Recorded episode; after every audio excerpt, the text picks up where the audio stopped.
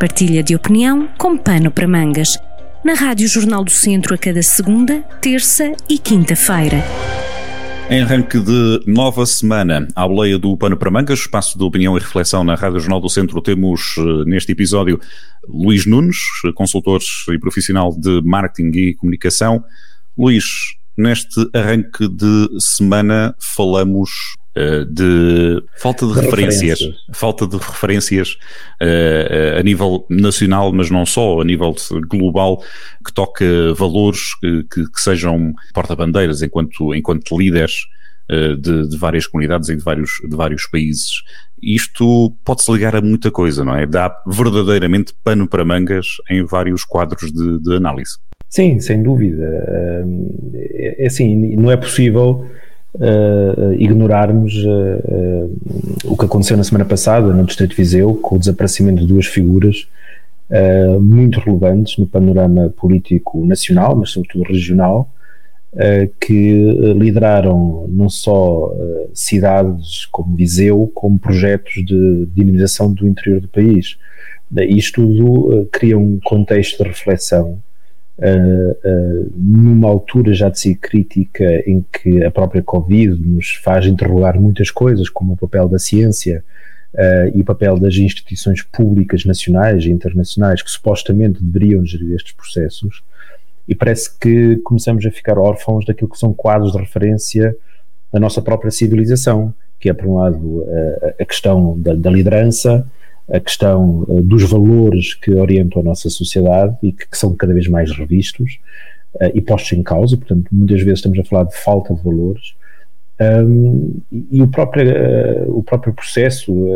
da justiça, que em Portugal tem sido tão criticado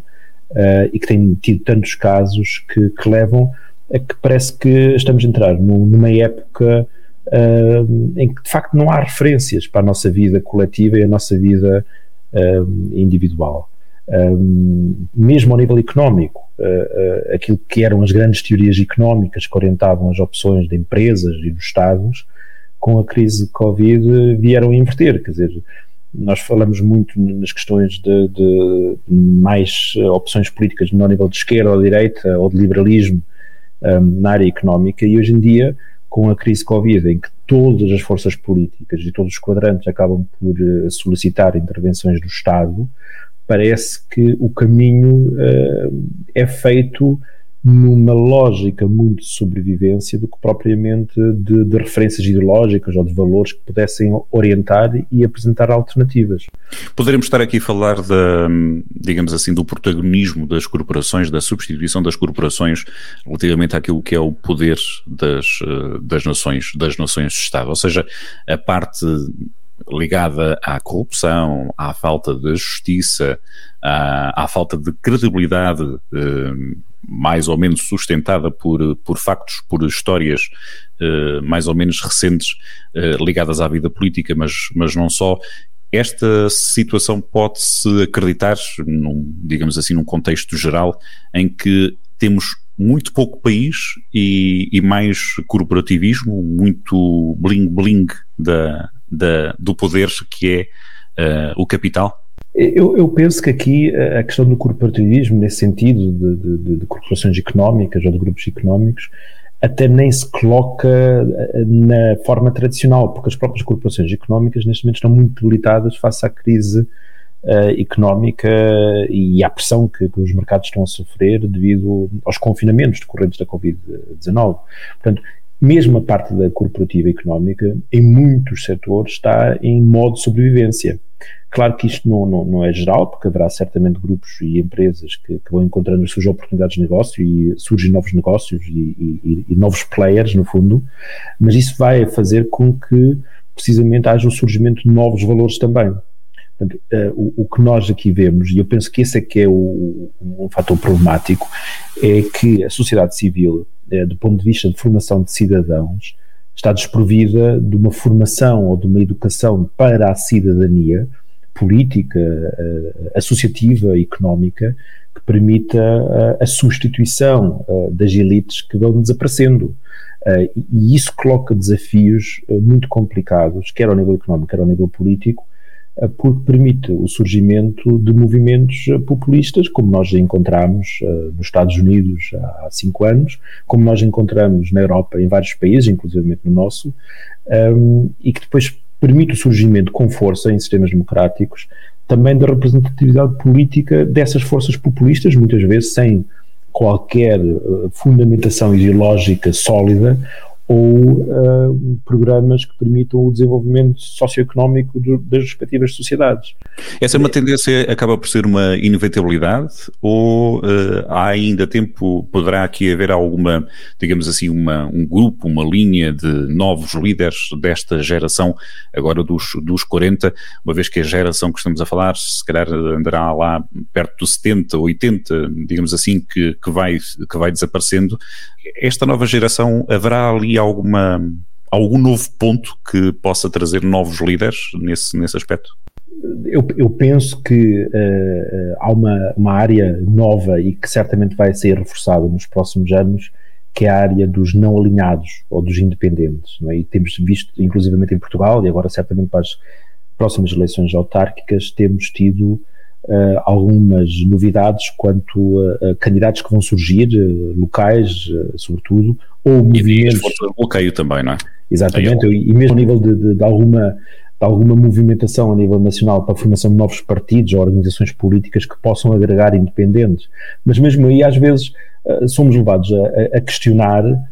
que independentes são esses, porque são muito, em alguns casos são, são, são independentes que inclusivamente tiveram uh, processos de, de, em tribunal e foram condenados por uh, corrupção ou outros casos e que são eleitos. Portanto, a, a questão ética e a questão legal uh, jogam também uma, uma, dialética por vezes difícil de entender, mas que é legitimada pelo voto democrático.